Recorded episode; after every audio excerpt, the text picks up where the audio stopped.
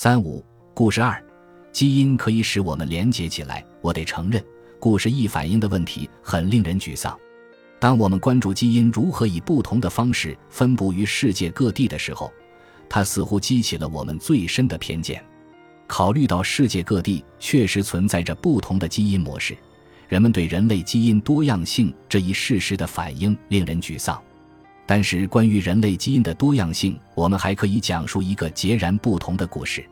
故事二关注的是我们的基因如何将全人类连结在一起。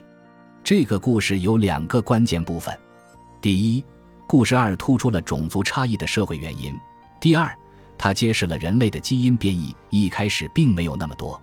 让我们依次讨论这些问题。